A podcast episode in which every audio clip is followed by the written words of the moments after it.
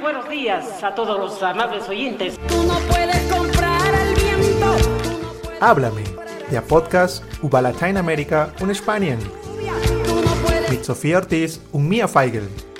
no puedes comprar mi vida. Hola Sofía, Hola Mia. ¿qué tal? Muy bien. ¿Qué tal tú? Bien también. ja, willkommen zu einer neuen Folge von Háblame, der Podcast über Lateinamerika und Spanien. Heute mal wieder aus dem Studio Ja, Und- und nicht so primitiv mit den. von zu Hause. Genau. Für alle, die neu sind. In diesem Podcast geht es über die spanischsprachige Welt. Wir sprechen hier über Geschichte, Politik, Kultur, Popkultur, Essen, alles Mögliche.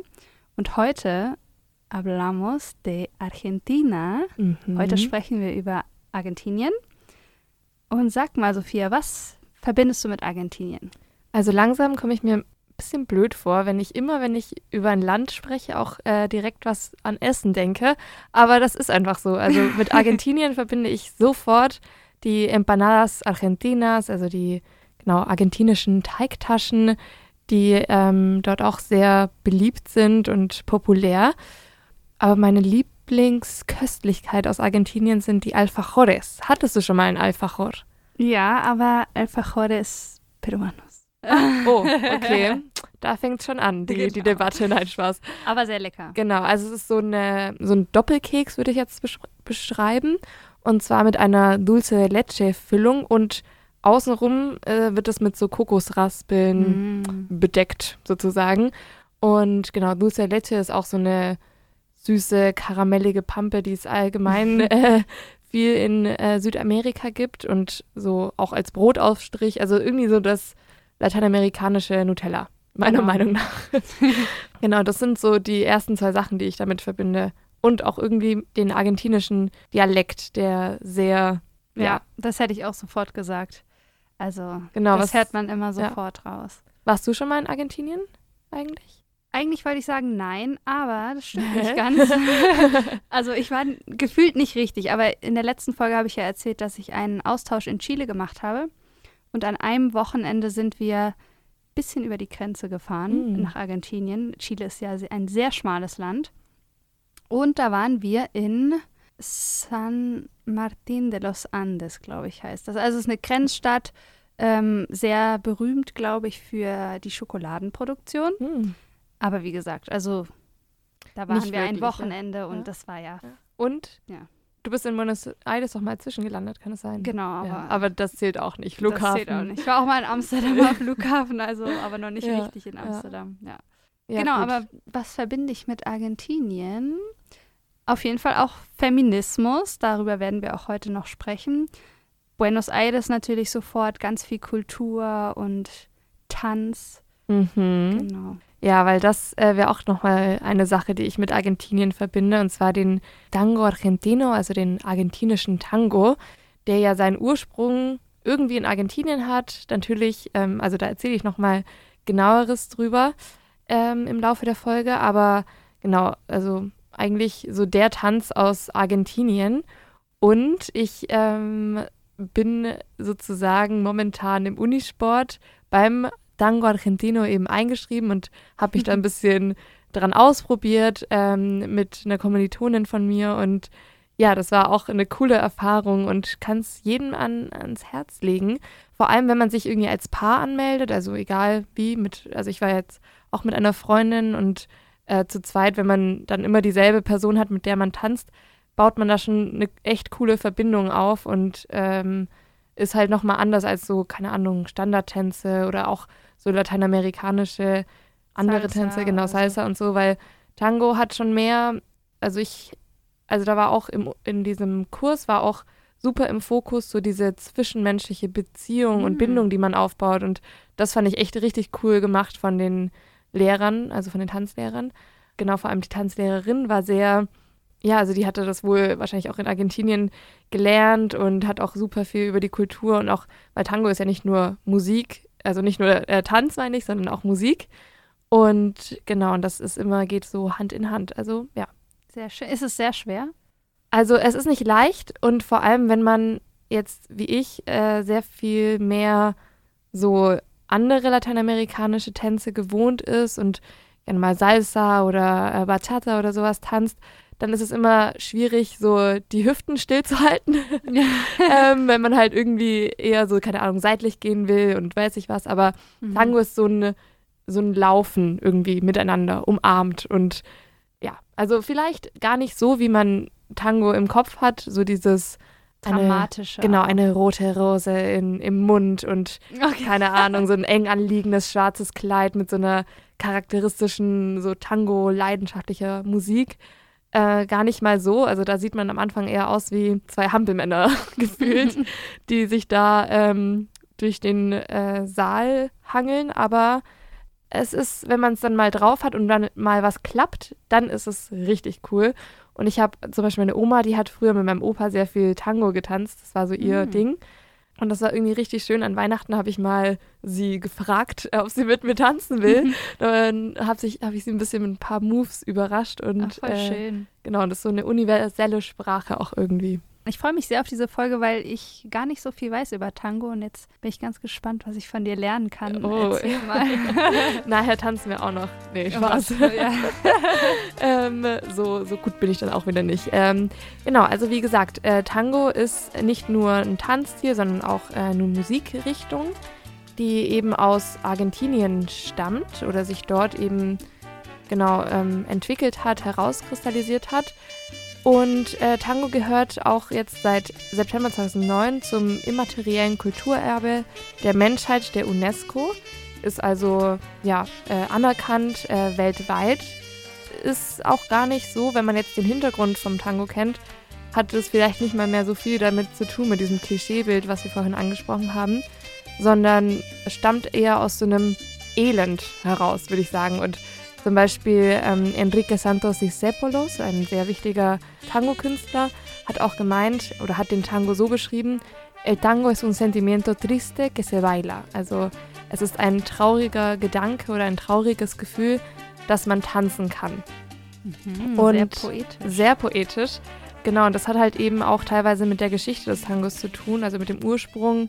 Denn der Tango entstand zwischen 1850 und 1800 80, also gegen Ende des ähm, 19. Jahrhunderts im Süden von Buenos Aires, beziehungsweise allgemein in dieser ähm, Zone des Rio de la Plata.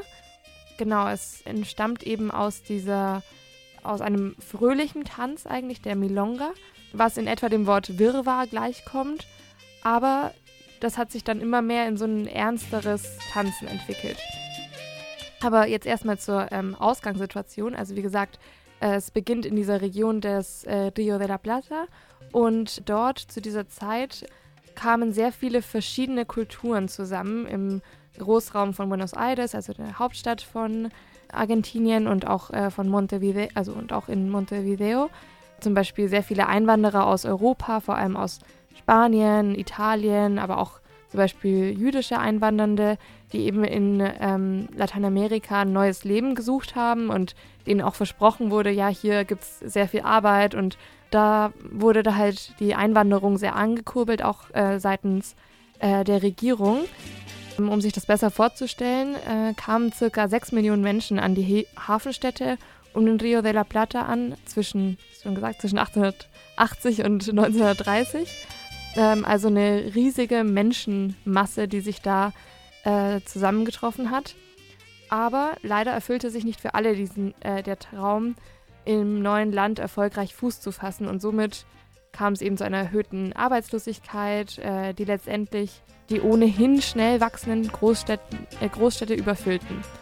Und so hat sich dann eben diese, Entwick also diese Stimmung entwickelt, voller Elend und auch sehr viel äh, Prostitution und Mädchenhandel aufgrund des hohen Frauenmangels, den es auch gab. Also viele waren sehr genau unglücklich äh, mit dieser Situation und das führte ja dann auch oftmals eben zu Kriminalität. Dann mussten halt viele Einwandernde in so äh, Kartellen zusammenleben und aus verschiedenen Herkünften und genau so kann man den Tango eben beschreiben, dass es unter anderem äh, Rhythmen aus dem afroamerikanischen Candombe gibt, aber auch aus äh, der Habanera aus Kuba, auch osteuropäische Einflüsse, wie zum Beispiel die polnische Mazurka und die Polka und auch den deutschen Walzer. Dann mhm. ähm, auch den Tanz ähm, Machiche aus Brasilien. Ich hoffe, man spricht das so aus. Äh, hat sehr viel dazu beigetragen, dass der Tango eben das äh, wurde, was er heute ist. Dann äh, hat sich eigentlich der Tango in den Bordellen äh, Buenos Aires sozusagen entwickelt oder hat dort seinen Ursprung gefunden. Der Tango war aber in der Oberschicht eben aufgrund seines Ursprungs ähm, in den Einwanderervierteln und Bordellen eben nicht angesehen und eben auch konservative Journalisten haben diesen Tango eigentlich auch ignoriert und ihn in den Verruf gebracht. Gott sei Dank hat sich aber die Mehrheit der Bevölkerung nicht davon abbringen lassen, trotzdem äh, zu tanzen und zusammenzukommen, um zu tanzen. Und irgendwann hat der Tango es dann auch so geschafft, in Europa Fuß zu fassen und zum Beispiel in Paris, Berlin und Rom anzukommen. Und ich meine, alles, was damals in Paris dann gut ankam, war dann äh, eh allgemein gültig für Eleganz und da konnte auch der Kaiser Wilhelm II., der König von Bayern, nichts dagegen tun und egal wie, wie oft er verboten hat, in, äh, dass es äh, getanzt wird, irgendwann war es dann doch äh, in der Oberschicht angekommen. Genau, und mh, mm, wie wir alle wissen, dadurch, dass zum Beispiel auch jetzt hier bei uns an der Uni der Tango angeboten wird, ist der in der ganzen Welt angekommen, ist ja auch UNESCO-Welterbe und er entwickelt sich immer weiter. Also nicht nur musikalisch, es gibt sogar, das haben wir auch im Tango-Kurs gelernt, äh, so Sachen wie Elektro-Tango.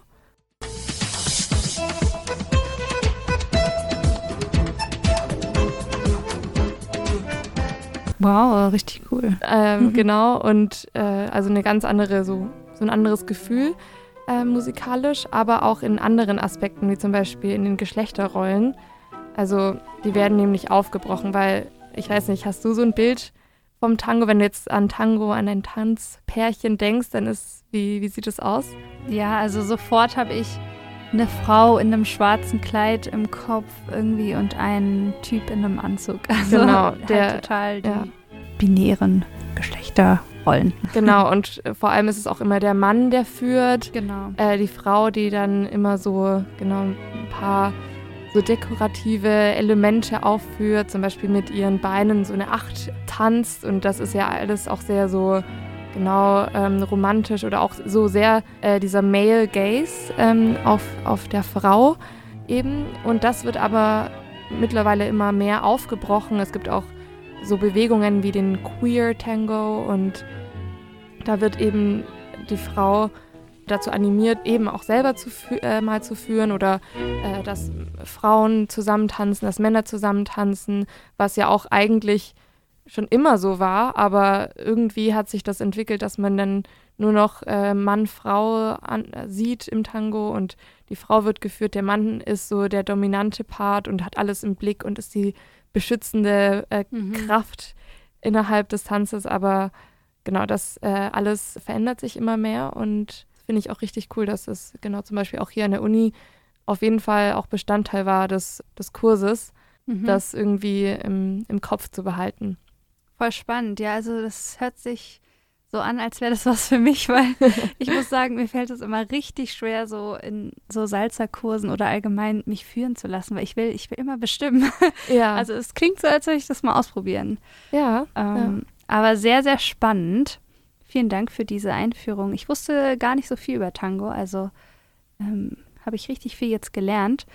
Und das ist auch die perfekte Überleitung weil ich habe ja vorhin schon gesagt, ich verbinde irgendwie mit Argentinien auch sofort Feminismus. Also ähm, es wurde ja auch, wenn ich mich recht erinnere, als erstes Land in Südamerika jetzt die Abtreibung legalisiert, ja. Wofür ja viele Feministinnen 30 äh, Jahre lang gekämpft haben. Und genau, ich möchte mit dir ein bisschen über die feministische Bewegung in Argentinien auch sprechen. Sehr gerne. Und zwar gibt es ja die Kampagne Ni Una Menos, die ist 2015 in Argentinien entstanden und hat sich wie viele Bewegungen über die sozialen Medien verbreitet. Und diese, Be diese Kampagne oder Bewegung gilt als eine der größten feministischen Bewegungen der Welt. Bei der Bewegung denke ich auch immer sofort an ähm, den Song Ni Una Menos, also der heißt wie, wie die Bewegung, also keine mehr oder nicht eine weniger, von Romina Bernardo alias Chocolate Remix. Das spielen wir jetzt auf jeden Fall auch ein, weil ich finde, das ist ein richtiger Power-Song. Si se puso minifalda ni una menos, si se pintó los labios, ni una menos, ni una menos, ni una menos, ni una menos. Und genau, sie ähm, bringt eben eine neue Perspektive auch in den Reggaeton. Also wir hatten ja auch schon eine Folge über Reggaeton. Das war genau. unsere zweite Folge. Auf jeden Fall. Da haben Unbedingt wir auch, auch reinhören. Ja. Also es gibt dann nochmal ein anderes Gefühl für Reggaeton und zwar weg vom Sexismus und es wird sogar Thema. Genau, also eben. sie ist eine queere Künstlerin und spricht eben in diesem Song oder singt über ähm, Gewalt an Frauen. Ja, das Video dazu ist auch super stark. Also das ist echt eine Empfehlung, sich das auch mal anzugucken. Genau. Und da ist es eben wichtig zu wissen, dass in Argentinien fast jeden Tag eine Frau ermordet wird. Also um genau mhm. zu sein, alle 31 Stunden wird in Argentinien eine Frau von ihrem Lebensgefährten oder Ex-Partner umgebracht. Und auch eine krasse Zahl ist, dass 13 Prozent der Täter gehören den Sicherheitskräften an, also eine hohe äh, Gewalt auch unter Polizisten. Genau, also dieser Frauenhass, diese reaktionäre Männlichkeit, die patriarchalen Strukturen werden in Argentinien eben unter dem Begriff Machismo zusammengefasst, wie in vielen lateinamerikanischen Ländern. Diese patriarchalen Strukturen stammen zum Teil eben auch noch aus der Militärdiktatur, die ähm, 1976 ähm, anfing diese, diese patriarchalen Strukturen sind eben ähm, oft auch noch von den, diesen Generälen aus der Militärdiktatur geprägt. Beziehungsweise auch, ähm, also Machismo und Katholizi Katholizismus haben eben das Bild der Frau in Argentinien sehr, sehr lange bestimmt. Trotzdem, weshalb viele äh, eben Argentinien auch mit Feminismus in Verbindung bringen. Auf dem Papier ist Argentinien eines der progressivsten Länder. Zum Beispiel, hier ist auch unser Fun Fact, wurde die Ehe für Homosexuelle schon 2010 eingeführt. Was heißt schon, aber in Deutschland zum Beispiel erst 2017. Mhm. 2013 wechselte ein argentinisches Kind zum ersten Mal seine Gender-Identität, tatsächlich das erste Mal weltweit. Und äh, 2009 hat der oberste Gerichtshof die ähm, Oficina de la Mujer gegründet, eröffnet. Eröffnet, ja. Genau, ähm, die, die Abteilung, also ist eine Abteilung für die Gleichberechtigung für Frauen. Und seit 2012 ist der Mord an einer Frau aufgrund ihres Geschlechts, also wird offiziell als Feminizid anerkannt. Das sind schon echte Kontraste, wenn man eben denkt, dass einerseits eben jeden Tag eine Frau ermordet wird, aber andererseits auch tolle Dinge passieren, wie zum Beispiel, dass die Ehe zwischen zwei Homosexuellen erlaubt wird und das schon seit 2010 und als erstes Land, glaube ich, in Südamerika oder auch eben das, was du erzählt hast über das argentinische Kind, das sind einfach so Gegensätze, die ja einfach ähm, super viel zum Nachdenken geben. Ja, also ich denke, diese Erfolge sind auf jeden Fall ähm, auch auf diesen langen Kampf zurückzuführen von ja. den ähm, argentinischen, vor allem Frauen. Viele ähm, AktivistInnen sagen auch, dass Frauen in Argentinien so eine kämpferische Tradition haben, beziehungsweise dass die Kampagne Ni Una Menos auch nur so stark werden konnte, weil sie die Mütter des Plaza de Mayo, also das Madres de la Plaza de Mayo, als Vorbild hatten. Das waren Frauen, die wegen der Militärdiktatur auf den Plaza de Mayo gegangen sind, um zu protestieren, weil sie ähm, ihre Kinder verloren haben. Also es gab ja um die 30.000 Vermisste des Aparecidos in, mhm. in der Diktatur. Und das aufgrund dieser, also sie haben ja da ihr Leben selbst in Gefahr gebracht, um auf das Verschwinden ihrer Kinder aufmerksam zu machen und dass diese Kraft eben auch aus der Geschichte kommt. Genau, also die Feministinnen haben 30 Jahre lang für die Legalisierung der Abtreibung gekämpft und ähm, jetzt seit Ende 2020 ähm, wurde das endlich möglich oder legalisiert in Argentinien. Mhm, das ist auch ein echt langer Kampf und da merkt man auch, dass die so eine Tradition haben mit diesen ja, Kämpfen eigentlich, also im, vor allem unter den Frauen. Und da ist auf jeden Fall, das ist auf jeden Fall deren Erfolg. Also kann man echt nur seinen, sagt man, äh, seinen Hut vorziehen. Ja, und Ähm, natürlich hat die Kirche auch jetzt Angst, weil sich natürlich diese oder Argentinien ja auch zu einem Vorbild werden kann für andere Feministinnen in Lateinamerika. Also da ist auf jeden Fall vieles in Bewegung. Und was ich auch noch ähm, erwähnen wollte, ist, dass das hab, haben vielleicht auch viele mitbekommen über die sozialen Medien. Es gab ja auch diesen feministischen, diese Performance, die auch bis nach Berlin äh, also Wellen geschlagen hat. Genau. Genau, die Performance heißt Un Violador en tu Camino. Das kommt tatsächlich aus Chile. Wir haben ja ähm, in der letzten Folge über Chile gesprochen. Und das entstand ta tatsächlich ähm, in Valparaiso. Also vier Frauen haben diesen, diese Performance erfunden, weil sie durch die Proteste 2019, ähm, da gab es ja sehr viel Polizeigewalt auch, vor allem mhm. an Frauen. Also als Demonstration haben sie eben diese Performance ins Leben gerufen und die ist, hat sich sofort zu einer Hymne entwickelt, ist eben auch bis nach Argentinien geschwappt, wo ja. dann in Buenos Aires das ähm, auf, also performt wurde. Und da müssen wir unbedingt jetzt äh, ein bisschen eine Hörprobe geben, weil ich finde das immer so ergreifend, wenn ich das höre. Ja, also. ja.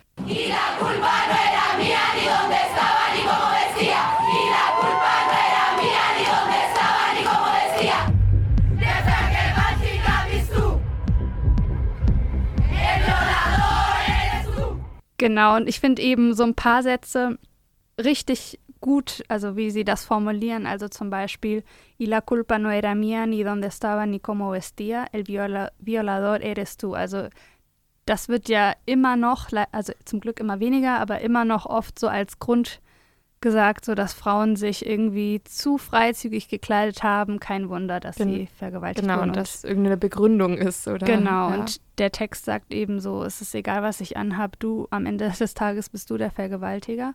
Ja. Und genau, also das wurde dann eben auch aufgegriffen in Argentinien. Und, und es ist auch ja sehr, also hat auch Ohrwurmpotenzial, dieser genau. Satz, oder wie der gebracht, also wie der präsentiert wird und hm wenn dann auch noch so eine coole Message dahinter ist, äh, finde ich das einfach klasse, ja. dass das so in die Welt hinausgetragen mhm. wurde. Also, ja. ja, also ich finde, das ist so mitreißend. Die haben dann so verbundene Augen auch oft mhm. in der Performance und schreien richtig die, die, den Text und stampfen mit den Füßen. Also ja. richtig ähm, beeindruckend. Genau, und ähm, weil wir hier in diesem Podcast auch über Popkultur reden, muss ich noch eine Sängerin, Künstlerin erwähnen, Nati Peluso. Ich habe so ein bisschen eine zwiegespaltene Meinung zu ihr, weil ich auch nicht alles gut finde, was sie macht, aber sie schafft es trotzdem, einem irgendwie so ein gutes Gefühl als Frau vor allem zu geben, ja, finde ich. Also ja. so alles, was sie ausstrahlt, sie hat einen super ausdrucksstarken Tanz und auch so Selbstbewusstsein ist sie. Genau. Für, also für mich ist sie so der Inbegriff von Selbstbewusstsein. Ja, das ist richtig beeindruckend. Also für die, die sie nicht kennen, sie hat jetzt ihr Album Calambre rausgebracht, das auch bei den Latin Grammys für das beste alternative Album nominiert oder beziehungsweise sie hat das gewonnen, den Grammy. Ähm, sie ist 26, kommt aus Buenos Aires, aber ist mit zehn Jahren nach Spanien äh, gekommen, hat ähm, Tanz und Theater auch äh, studiert und so einer der feministischen, feministischsten Songs von ihr ist Mafiosa. Das ist äh, ein Salsa-Song eigentlich.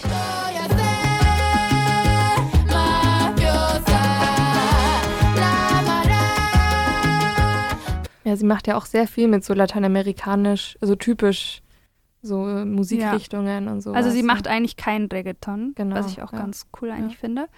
Ähm, genau, und der Song fängt halt schon gleich mit so einem richtig guten Satz an. ¿Acaso le tienen miedo a las mujeres poderosas? also habt ihr Angst vor mächtigen Frauen?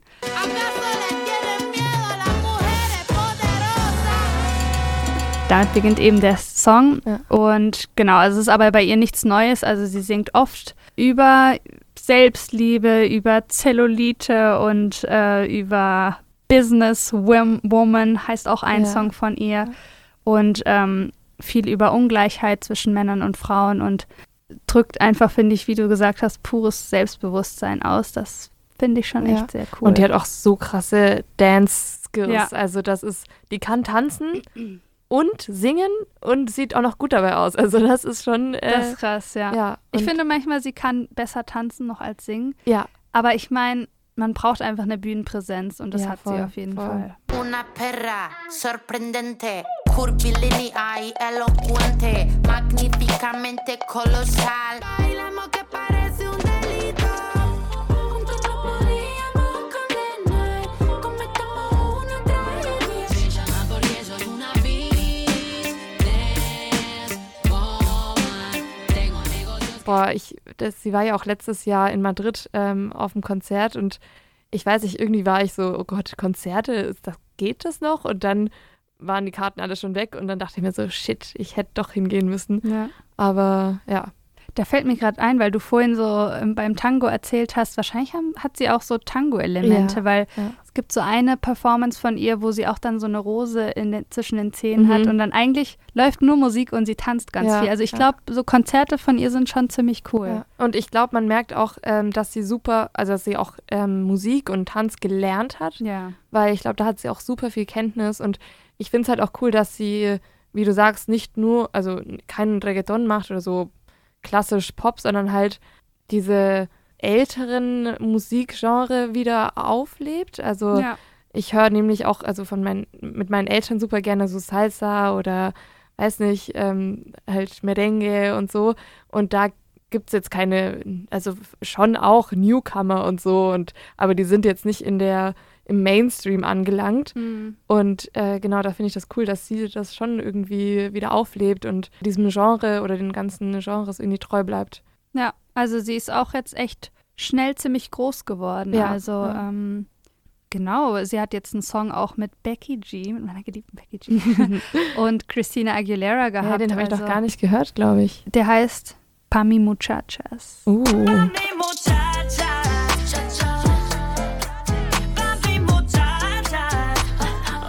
Ja, Genau. Auch wieder für Frauen, ne? Genau, das, das finde ich echt gut, so die Message dahinter. Das- da, davon brauchen ja. wir noch viel, viel mehr. Ja, ja, finde ich auch. Ja. Aber was ist dein äh, Dilemma mit ihr oder magst du da noch äh, das ansprechen? Ja, also ich habe da jetzt auch mal so ein Video von ihr gesehen, wo sie auch äh, so eigene Fehler eingesteht, aber es gibt halt ähm, Auftritte, wo sie ihre Haut sehr dunkel geschminkt Mhm. hat oder ähm, sie hat auch sich Braids gemacht und Ja. es gibt ja auch, also ich finde es ein bisschen schwierig, weil ich keine Muttersprachlerin bin in Spanisch, aber man hört halt, dass sie, viele sagen, dass sie so eine Rolle einnimmt, wenn sie Ja, spricht, also ja. dass sie so einen dominikanischen ähm, Akzent imitiert ja. und sich halt dieser Kultur bereichert und ja, ein sich bisschen manchmal aneignet. schwarze Frau Ja. inszeniert, die sie ja gar nicht ist. Mhm.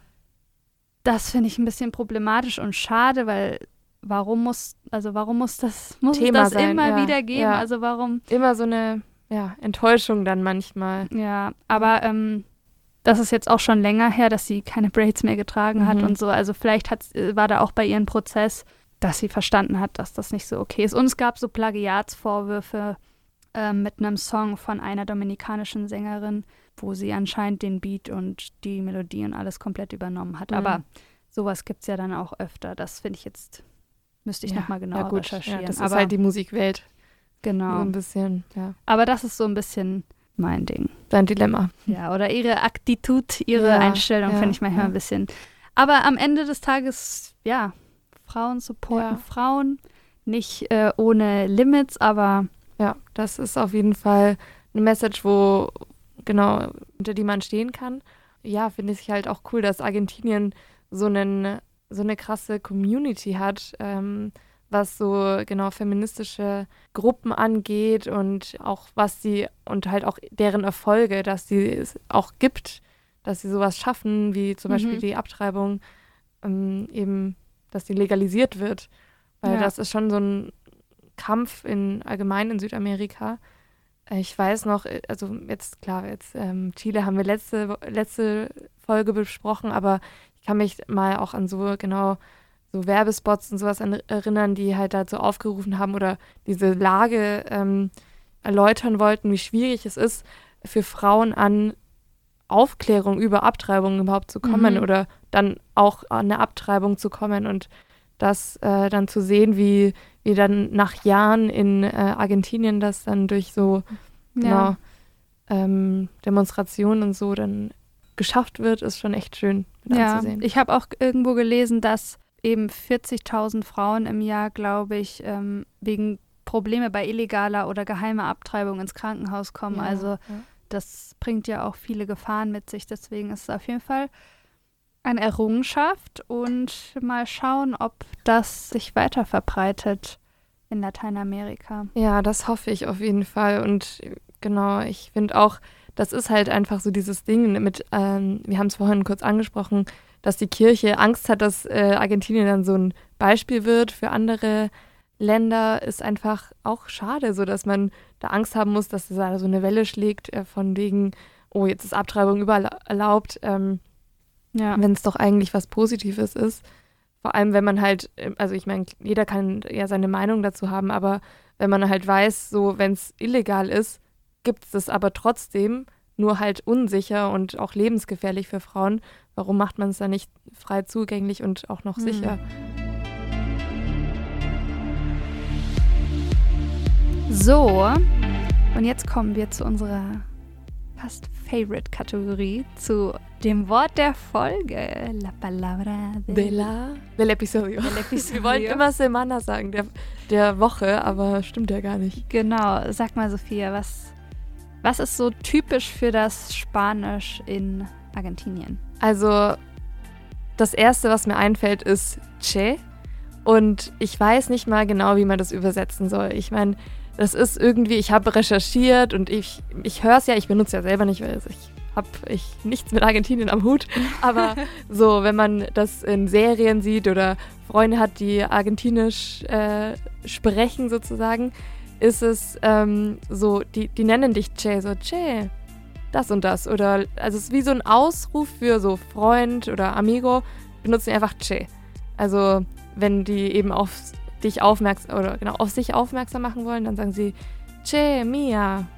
Was ich aber auch cool finde, weil ich konnte mich nicht für ein Wort entscheiden. Boludo oder Boluda ist irgendwie auch so sehr typisch für Argentinien. Ich weiß nicht, ob du das Wort schon mal gehört hast. Nee, das habe ich nicht nicht? gehört. Nee.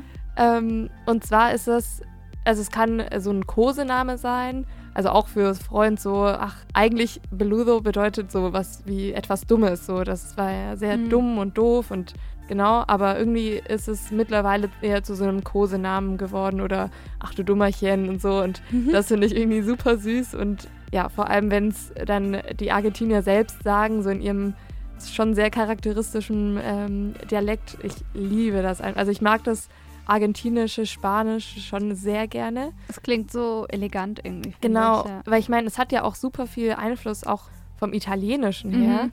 Ja. Ähm, allein einfach durch diese ganzen Einwanderer aus äh, Italien.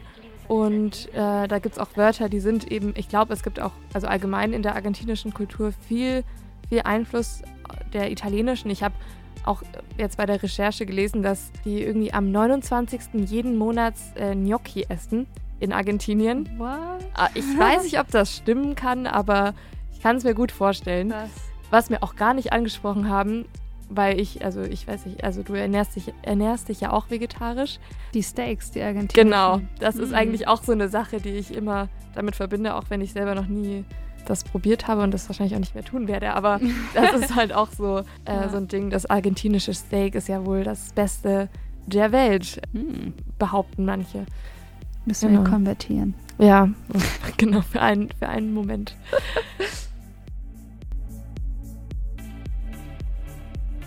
Genau, und das äh, wäre es eigentlich schon zu unserer Folge über Argentinien.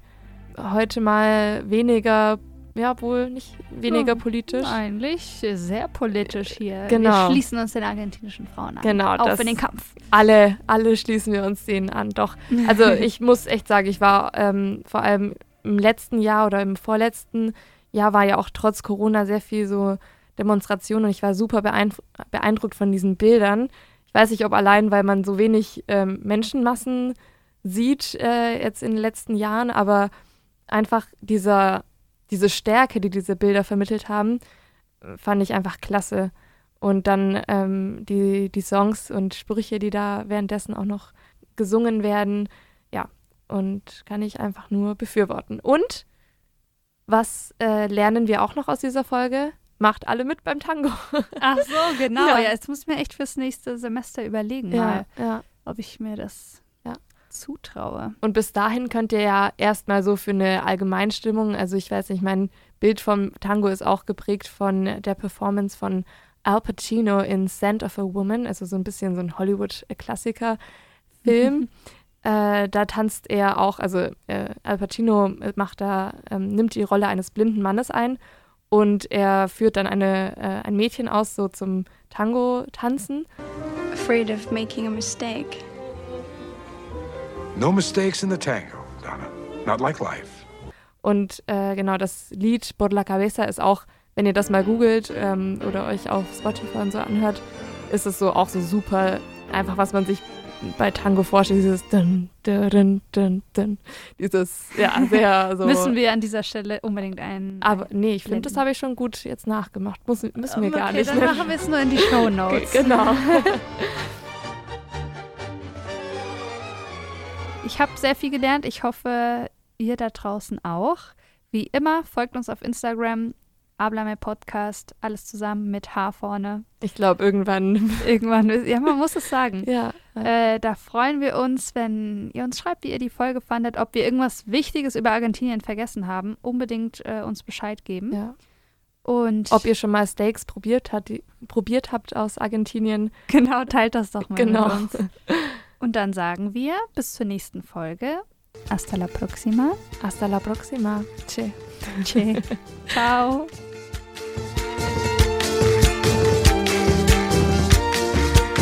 Das war Háblame, der Podcast über Lateinamerika und Spanien.